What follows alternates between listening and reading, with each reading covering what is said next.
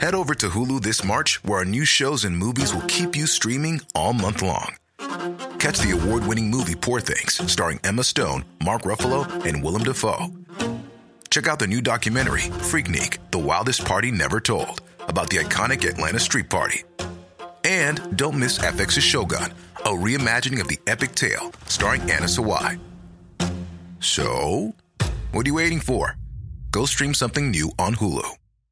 How would you like to look five years younger? In a clinical study, people that had volume added with Juvederm Voluma XC in the cheeks perceived themselves as looking five years younger at six months after treatment. Look younger, feel like you. Add volume for lift and contour in the cheeks with Juvederm Voluma XC. Reverse signs of aging by adding volume to smooth laugh lines with Juvederm Volure XC. For important safety information and to find a licensed specialist, visit juvederm.com. That's J U V E D E R M.com. Not for people with severe allergic reactions, allergies to lidocaine, or the proteins used in Juvederm. Common side effects include injection site redness, swelling, pain, tenderness, firmness, lumps, bumps, bruising, discoloration, or itching. There's a risk of unintentional injection into a blood vessel, which can cause vision abnormalities, blindness, stroke, temporary scabs, or scarring. Talk to a licensed specialist to find out if it's right for you.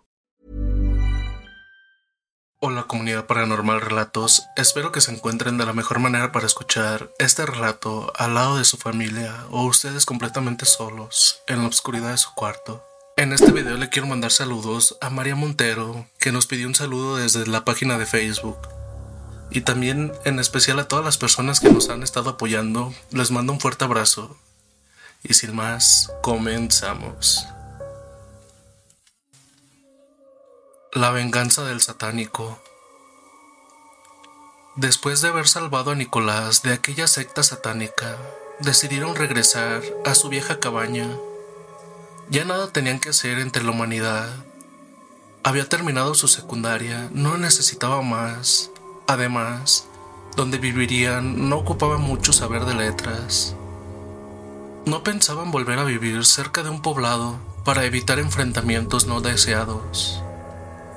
Luego que repararon su cabaña y de instalarse bien, sus padres le dieron una excelente noticia. Llegaría a la familia un nuevo miembro. Nicolás tendría otro hermano lobo. Eso lo puso muy feliz, olvidando momentáneamente la traición de su novia Laura. Los meses pasaron y con ello pronto nació una hermosa niña lobuna, alegrando más aquel hogar lleno de calor familiar. Con sus creencias la bautizaron con el nombre de Elisa. Cierto día que Nicolás salió a dar la vuelta por los alrededores, como lo hacía paulatinamente, cuidando que ningún extraño se acercara a su casa. Al llegar al borde de un río, escuchó que alguien tarareaba la tonada de una canción. Sigiloso se acercó, ocultándose entre unos matorrales. Miró que quien tarareaba aquella melodía era una bella mujer bañándose en el río por la orilla y sus ropas a un lado.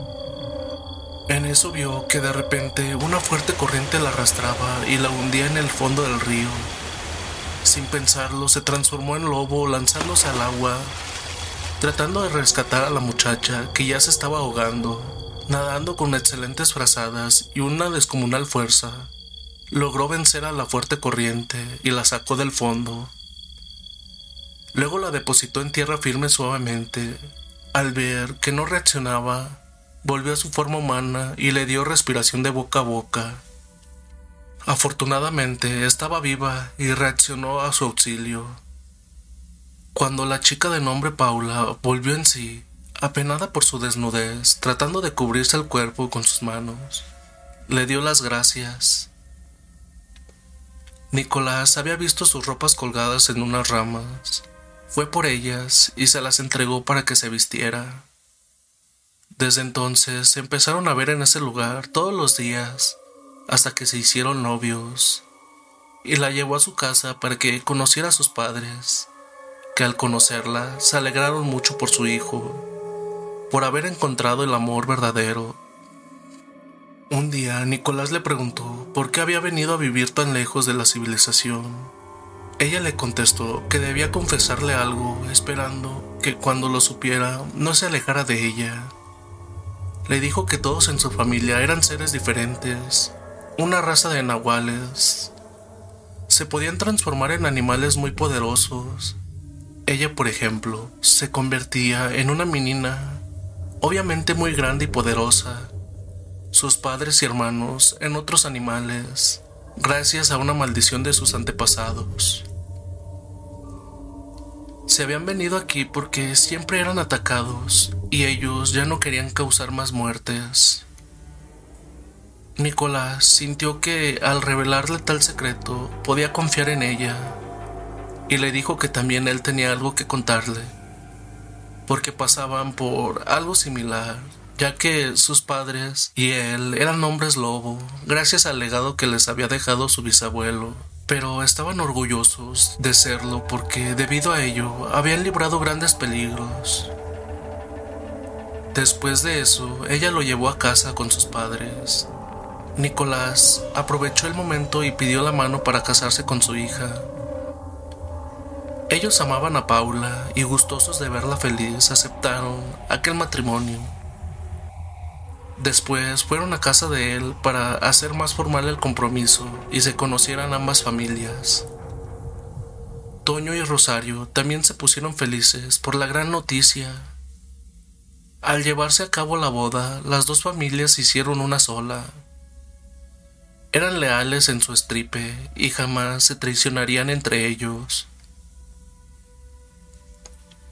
Mientras tanto, en una prisión, aquel sacerdote satánico, el que, según decía por culpa de Toño y Rosario, estaba en la cárcel, empezaba a sentir cambios en su cuerpo. No sabía qué le estaba pasando, pero una noche de luna, empezó a sentir unos fuertes dolores y ardores, cayendo al piso, revolcándose de dolor. Con terribles espasmos, empezó la transformación de simple mortal a hombre lobo. Había tardado tiempo para transformarse, debido a que un zarpazo no es como una mordida, la cual deja una especie de baba que acelera más rápido la transformación al mezclarse de forma más acelerada con la sangre. Cuando terminó de convertirse en la bestia con una fuerza descomunal, dobló los barrotes que lo tenían cautivo. Después buscó a sus amigos que estaban prisioneros en otras celdas para ponerlos en libertad. Cuando los guardias se dieron cuenta de la fuga, al ver que aquella enorme bestia, aterrados por inercia, empezaron a dispararle, pero se dieron cuenta que sus balas no le hacían ninguna mella. No obstante, aquel descomunal ser en cuestión de minutos diezmó a todos los custodios. Ya libres y seguros, en una guarida, el satánico hombre lobo, sin previo aviso, mordió a todos sus secuaces. Las mordidas no fueron letales, su plan era que se convirtieran como él, para ir en busca de Nicolás y su familia. Quería llevar a cabo su terrible venganza. Solo debía esperar a que su mordida tuviera reacción en sus hombres, y así poder ir por ellos. Sentía que su sed de sangre era muy grande. Toño y su legado, ignorantes de los nefastos planes de aquel hombre satánico, que ahora también era un hombre lobo, Trataban de llevar una vida normal. La familia de Paula, esposa de su hijo, se habían ido a vivir cerca de ellos para que en cualquier situación de peligro peleara a la par. Así pasaron tres meses en los que todo había sido de calma para las dos familias, hasta que una noche de luna llena, uno de los hermanos de Paula desapareció sin dejar rastro. Por la mañana que lo buscaron lo encontraron destrozado, en un lugar no muy lejos de sus casas. Al principio los padres de la chica pensaron que había sido la familia de su esposo, pero ella les dijo que ellos serían incapaces de hacer eso, ya que eran leales y nobles con su estripe. Querían a su familia tanto como ella misma y darían su vida por ellos. Por lo sucedido se dieron cuenta que otro peligro los acechaba y no sabían qué o quiénes eran, pero debían estar muy alertas. Habían acordado que en cuanto dieran sepultura a su hermano, buscarían a los culpables. Por la noche, cuando le estaban velando, de repente escucharon aullidos cerca de ellos. Y en fracción de segundos, el satánico, ahora hombre lobo, y sus compinches, convertidos en bestias, cayeron sobre ellos. Por la sorpresa, apenas se alcanzaron a transformarse en nahuales y lobos. Nicolás miró cómo su amada se transformaba en una imponente y hermosa gatuna que con asombrosa agilidad esquivaba los zarpazos de sus adversarios y a sus hermanos en otros descomunales animales, iniciándose una terrible batalla campal a muerte. Solo se escuchaban rugidos, golpes y cuerpos que rebotaban entre los árboles. En total eran 20 bestias luchando, 11 del lobo satánico y 9 del lado de Toño, pero aunque eran menos, peleaban con fiereza. Toño y Nicolás pronto dieron cuenta de uno, cada quien cercenando sus cabezas, mientras que Paula y Rosario se encargaban de otro luchando juntas, las dos hombro a hombro. Pero aquellos entes malvados también habían diezmado a dos de sus hermanos. La batalla parecía no tener fin. Mientras todos luchaban, el sacerdote satánico, sin ser visto, se introdujo a la casa de Toño, tomando a la bebé para después salir con ella por la parte trasera.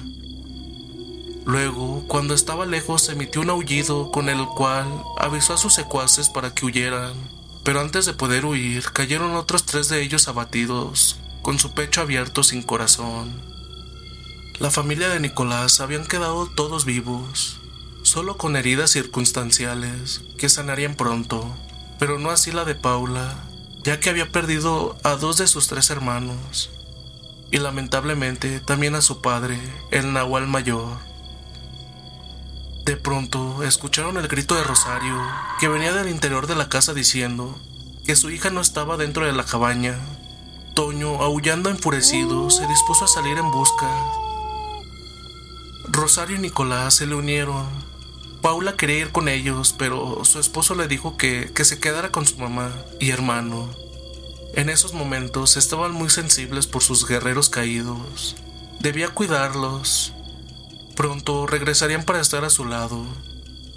Siguiendo el aroma de la pequeña Elisa, al amanecer llegaron hasta una cabaña abandonada por algunos cazadores. El olor de su hija los había llevado hasta ahí, pero no podían arriesgarla, eran cinco los que quedaban con vida, muy peligrosos. Por esa razón debían ser cuidadosos. Con una idea de Toño fraguaron un plan. Rosario y Nicolás se pondrían atrás de la cabaña, cuidando la retaguardia, mientras que Toño, con apariencia de anciano, simularía ser un leñador, reclamando que era su cabaña para poder llegar a ellos sin ser notados. Poniendo manos a la obra, tocó la puerta. Cuando abrieron, miró que eran hombres normales. Ellos al ver que era solo un viejito, indefenso, le preguntaron que qué era lo que buscaba. Luego que dijo quién era, el jefe satánico les ordenó que lo metieran y ya dentro vio que su hija estaba viva. La tenían como un señuelo para poder casarlos. También reconoció que aquel hombre era quien había querido sacarle el corazón a Nicolás en aquel rito satánico. Entonces recordó que lo había herido de un zarpazo en un brazo, por eso podía transformarse en hombre lobo. Ellos no sabían quién era, pero aún así lo ataron, arrojándolo en un rincón, cerca donde estaba Elisa. Su plan estaba funcionando a la perfección. Sería cuestión de tiempo para terminar con aquellas escorias. Minutos después, en un descuido de ellos, Toño se transformó de anciano a hombre lobo, rompiendo sus ataduras como si fuesen hilos de estambre y con una vertiginosa agilidad empezó a destrozarlos sin piedad. No podían hacer nada ya que ellos necesitaban de la luna para poder convertirse en bestias. El lobo satánico y otros de sus hombres trataron de huir por la puerta trasera, sin saber que ahí se encontraba Rosario y Nicolás, que al verlos cayeron encima de ellos dándoles muerte, extrayendo su corazón y cortando sus cabezas, como debieron haberlo hecho desde un principio.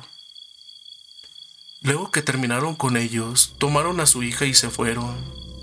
Paula y su madre los necesitaban en estos momentos y debían apoyarlas para que no se sintieran solas. Mientras el satánico hombre lobo y su gente quedaban tendidos en la vieja cabaña, así la muerte de la familia de su esposa estaba vengada. Había ido buscando venganza sin saber que encontraría la muerte, una muerte que se le había perdonado aquella ocasión. Nunca imaginó que esa familia de lobos podría dominar su transformación, llevándola a cabo tanto de día como de noche, y mucho menos que podían simular ser ancianos cosa que ninguno de ellos podría siquiera imaginarlo. Esa fue su perdición. Había improvisado un plan cuando vio a la niña. Planeó llevársela para que de noche fueran a tratar de salvarla. Y con la luna, esperarlos convertidos en lobos. Así terminarían con Toño y su familia. Tarde se dio cuenta que esa raza era muy superior. Lo único lamentable fue que la esposa de Nicolás perdió parte de su familia Sabían que no era lo mismo, pero los tenían a ellos, quienes desde ese día también velarían por su madre y sus hermanos. Fueron muchos días de tristeza para Paula. La pérdida de su padre y sus dos hermanos había sido muy doloroso, pero el tiempo es inexorable, incierto e inexplicable. If you thought the only way to get a more defined jawline with natural looking results was through surgery, think again. Juvederm Volux XC is a non surgical injectable gel filler that improves moderate to severe loss of jawline definition and can help you achieve natural looking results with little downtime. Even better, this improved definition lasts up to one year with optimal treatment. No maintenance required. Improve jawline definition for a smooth, sculpted look with Juvederm Volux XC. For important safety information and to find a licensed specialist, visit juvederm.com. That's J U V E D E R M.com. Not for people with severe allergic reactions, allergies to lidocaine, or the proteins used in Juvederm. Common side effects include injection site redness, swelling, pain, tenderness, firmness, lumps, bumps, bruising, discoloration, or itching. There's a risk of unintentional injection into a blood vessel, which can cause vision abnormalities, blindness, stroke, temporary scabs, or scarring. Talk to a licensed specialist to find out if it's right for you. Hey, I'm Ryan Reynolds. Recently, I asked Mint Mobile's legal team if big wireless companies are allowed to raise prices due to inflation. They said yes. And then when I asked if raising prices technically violates those onerous two year contracts, they said, What the f are you talking about, you insane Hollywood ass? So to recap, we're cutting the price of Mint Unlimited from $30 a month to just $15 a month. Give it a try at mintmobile.com slash switch. $45 up front for three months plus taxes and fees. Promo rate for new customers for limited time. Unlimited more than 40 gigabytes per month. Slows. Full terms at mintmobile.com. Su madre como chamán, que era quien tenía el don de sentir, el futuro le predijo que en torno a la familia habría desgracias con muerte y otras de felicidad. Una de ellas era que sería madre de una niña, pero aquella piba no iba a ser normal. Nacería con el don de una líder, debido a que su sangre estaría mezclada de dos razas supremas y poderosas. Pero que también pasaría por muchos peligros, de los cuales dependería su vida. Después guardó silencio, no le quiso decir cuál sería la desgracia. Y así fue, una tarde, de pronto cayó al piso sin sentido. Nicolás, quien estaba a un lado de ella, alarmado pronto acudió a su auxilio. Al volver en sí, le dijo con mucho amor que no debía alarmarse, era normal, debido a que estaba esperando un hijo suyo. La noticia les cayó como algo divino para la familia Lobuna, pero más para los nahuales, ya que eso mitigaba en gran parte el dolor de la pérdida de sus seres queridos. Pasó el tiempo hasta que llegó el nacimiento como lo predijo su madre. Nació una hermosa niña, la que fue recibida por las manos de su abuela Nahual. Al tomarla entre sus brazos, entre palabras y cantos extraños, le hizo una barrera de protección, bautizándola con un nombre que no era nada común, Gatuna en una celebración con las costumbres de ambas estirpes. Así el tiempo pasó, días, semanas, meses y años, hasta que cumplió 15 primaveras. Para entonces, Elisa tenía 18 años. Además de ser primas, eran muy buenas amigas. En Gatuna, desde muy pequeña se habían notado sus dones.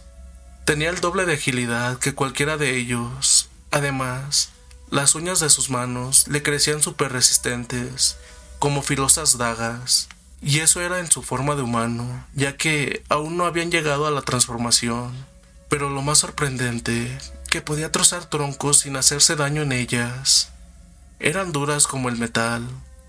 Sin embargo, sus dones aún eran inciertos, porque todavía no había podido transformarse. Tal vez solo era cuestión de tiempo para que se encendiera el detonante que haría sacar la bestia que llevaba dentro de la sangre.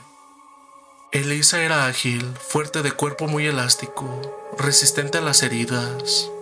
Por más profundas que fueran, éstas sanaban rápidamente. Sus padres, Toño y Rosario, ya le habían enseñado a transformarse en una hermosa loba híbrida y con ello a dominar sus transformaciones. Con 18 años, su cuerpo se había desarrollado espectacularmente. Tenía también el don de ser muy seductora. No estaba de más. Eso también funcionaba en algunos casos cuando se está en peligro.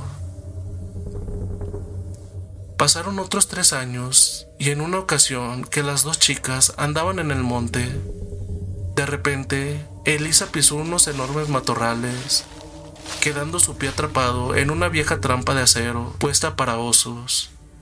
Al querer abrirla, ésta se volvió a cerrar en una de sus manos, quedando sin posibilidad de poderse quitar ella misma. Pero ese no era todo el peligro, porque al levantar su mirada, vio que un par de enormes osos furiosos se abalanzaban sobre ella para comérsela. Gatuna no se dio cuenta porque andaba como a 50 metros de ella pero al escuchar los sonidos de su prima, que se había convertido en loba para tratar de luchar contra los osos, supo que estaba en peligro y en escasos dos minutos llegó a donde estaba, solo para ver que aquellos feroces animales, con letales zarpazos, la estaban destrozando sin poder defenderse por estar atrapada de su pie y mano. Al ver a su prima en tal peligro, sintió que algo se activaba por dentro de su ser era el detonador esperado, porque al momento cayó al suelo, revolcándose con dolorosos espasmos, iniciando una primera pero hermosa transformación. En segundos, de un felino salto, cayó sobre aquellos enormes osos, destrozándolos con una velocidad vertiginosa, para luego de igual manera, con un zarpazo, destrozar la vieja y enmohecida trampa que tenía atrapada Elisa. Aquel metal, al contacto de sus uñas, se partió en gajos, como si de una naranja se tratase. Parecía brutal, pero sus garras también podían partir el metal. Elisa no estaba muerta, y al fluir la sangre en su cuerpo, de poco a poco, fue regenerando sus tejidos, hasta sanar completamente, sin quedar una sola cicatriz en aquella hermosa loba. Ese era uno de sus dones, al abrir los ojos, no pudo disimular su asombro cuando miró a su prima gatuna, con facciones de una mezcla de lobo y gato. En su aspecto, el pelaje tenía rayas pintadas, parecidas a las de un tigre, pero de sus manos salían unas pavorosas garras muy mortíferas, capaces de destrozar el metal, como ya lo había hecho antes con la trampa que la tenía aprisionada. Su abuela no se había equivocado al ponerle ese nombre. La predicción se estaba llevando a cabo. Sin duda, aquel ser era una deidad. Cuando Elisa se recuperó totalmente de sus heridas, regresaron a casa. Ambas iban a una velocidad sorprendente, convertidas en animal. Pero Gatuna le tomó la delantera. Elisa jamás pudo darle alcance, Luego que llegaron a la cabaña, todos se sorprendieron al verla. Era algo diferente, una nueva raza con mucho más poder, al mezclarse sangre de lobo con nahual. Su sentido, agilidad, velocidad, el olfato y la visión se le habían desarrollado al doble que las de sus padres, incluso que la de Toño. De verdad, era algo portentoso. Todos estaban felices de por fin saber cuáles eran sus cualidades. En una ocasión que dormía, la noche era lluviosa, con relámpagos y trueno, pero Gatuna despertó sobresaltada. Su desarrollado oído y el fino olfato le habían hecho percibir unos aleteos por encima de la cabaña y un extraño olor desconocido para ella entró por su nariz. Luego escuchó que las ventanas de la habitación de su prima se abrían y cerraban solas por el fuerte viento que hacía. Con movimientos felinos llegó hasta el cuarto, solo para darse cuenta que estaba vacío y sin ningún rastro de ella. Había desaparecido. Emitiendo un felino rugido, alertó a toda la casta de la desaparición de Lisa. Sin embargo, nadie tenía idea de lo que había sucedido. Todos salieron tratando de encontrar algún rastro, pista o aroma de a quien se la había llevado, pero nadie podía captar nada tal vez por el viento y la lluvia. Gatuna, con una agilidad nunca vista por nadie y sin ningún problema, se desplazó hasta la copa de un gigantesco árbol. Al parecer, había detectado algo. Luego cayó por entre las ramas, llevando consigo a un enorme ser álido, muerto por sus propias garras. Ya que lo identificaron, vieron que se trataba de una quimera, o mejor conocidos como gárgolas, por la forma monstruosa que tenía. Era bípedo con unas grandes alas y un enorme pico, parecido al de una urraca, pero no era la única. Habían otras rondando por encima de la cabaña. En eso vieron seis bultos posarse del cielo, quedando frente a ellos, cinco de ellas iguales a la que Gatún había matado momentos antes. El que parecía dominar a los monstruos se acercó lentamente hacia ellos, con Elisa en sus brazos. No era muy peculiar, aunque se veía un hombre común, vestía con una extraña capa. De sus labios sobresalían un par de enormes colmillos y los ojos tenían un brillo de mirada dominante. Muy seguro de sí mismo, les dijo que esa mujer la quería para su clan y nadie podría impedirlo. Si no querían morir, se apartarán de su camino. Todos hicieron la transformación, mientras que los ojos de aquel ser desconocido brillaban con más intensidad, dejando paralizados a la madre de Paula y a su hermano, al no poder resistir tan dominante mirada, quedando hipnotizados bajo su dominio. No obstante, Toño, Rosario, Nicolás y su esposa, al evitar su mirada, lograron su transformación y con agilidad se abalanzaron contra aquellas siniestras gárgolas. Antes de que pudieran iniciar su vuelo, cayeron sobre ellas en una cruenta batalla. Gatuna se había quedado a la expectativa en la oscuridad, cuando aquel vampiro miró salir aquella belleza de las sombras, dibujando una enigmática sonrisa, le dijo que también sería para él, y con una mirada hipnotizante, trató de dominarla como lo había hecho con Elisa sin saber a lo que estaba por enfrentarse, hasta que supo que su mirada no tenía el suficiente poder para dominar a un ser como Gatuna. Cuando el vampiro se dio cuenta que no podría dominarla hipnóticamente, posó a Elisa en el piso para convertirse en el ser que realmente era. De su espalda salieron unas enormes alas, sus manos se transformaron en garras letales, elevándose en el cielo para después dejarse ir en picada sobre la felina. Pero esta, con una asombrosa agilidad, esquivó una y otra vez los embates del siniestro ser, esperando una sola oportunidad de tenerlo a su alcance y poder cazarlo.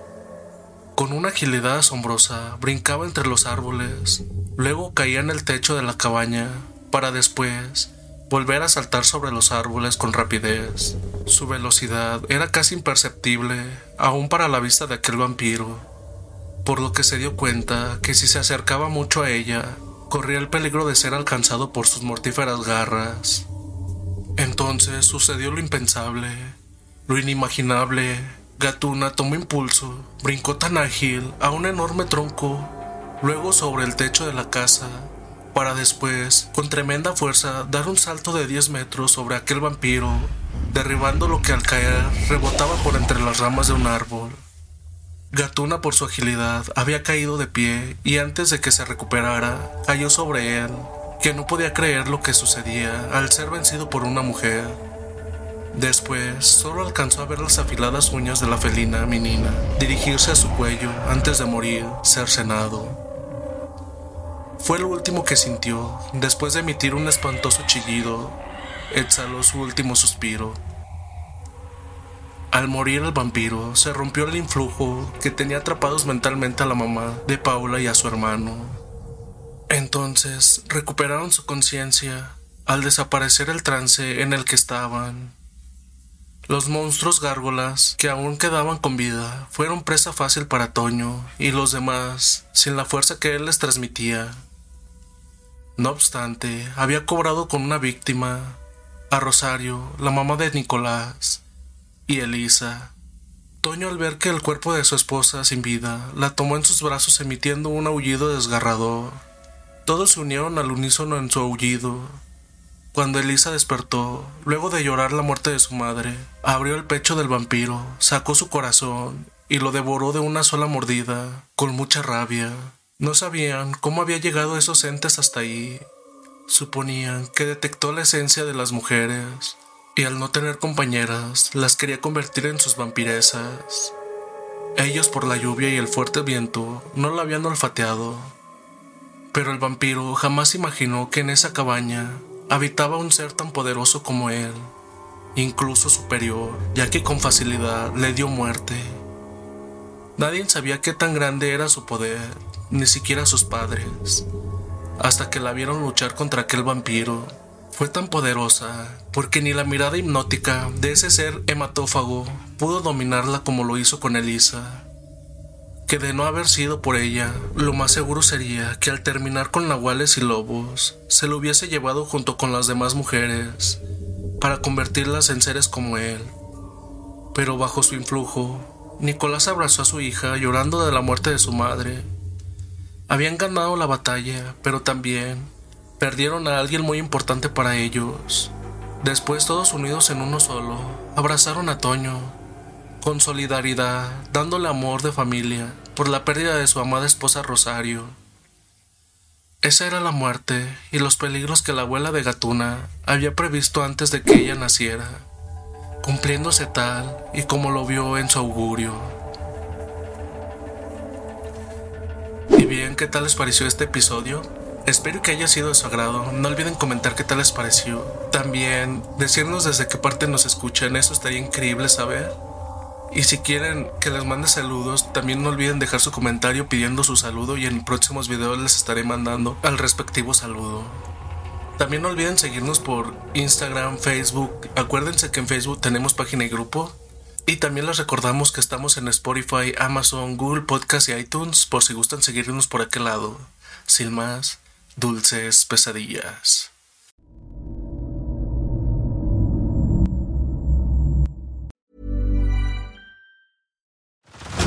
Head over to Hulu this March, where our new shows and movies will keep you streaming all month long. Catch the acclaimed movie All of Us Strangers, starring Paul Mescal and Andrew Scott. Stream the new Hulu original limited series We Were the Lucky Ones with Joey King and Logan Lerman. And don't forget about Grey's Anatomy. Every Grey's episode ever is now streaming on Hulu. So, what are you waiting for? Go stream something new on Hulu. If you're looking for plump lips that last, you need to know about Juvederm lip fillers. With Juvederm Volbella XC and Juvederm Ultra XC, your lip look, whether it's subtle or bold, can last up to one full year with optimal treatment and no additional maintenance. Find a licensed specialist and see if it's right for you at juvederm.com today. That's J U V E D E R M.com. Add fullness to lips in adults over 21 with Juvederm Volbella XC or Juvederm Ultra XC. Do not use if you have severe allergies or a history of severe allergic reactions, or if you're allergic to lidocaine or the proteins used in Juvederm. Tell your doctor if you have a history of scarring or taking medicines that decrease the body's immune response or that can prolong bleeding. Common side effects include injection site redness, swelling, pain, tenderness, firmness, lumps, bumps, bruising, discoloration, or itching. As with all fillers, there's a rare risk of unintentional injection into a blood vessel, which can cause vision abnormalities, blindness, stroke, temporary scabs, or scarring. For full important safety information, visit juvederm.com.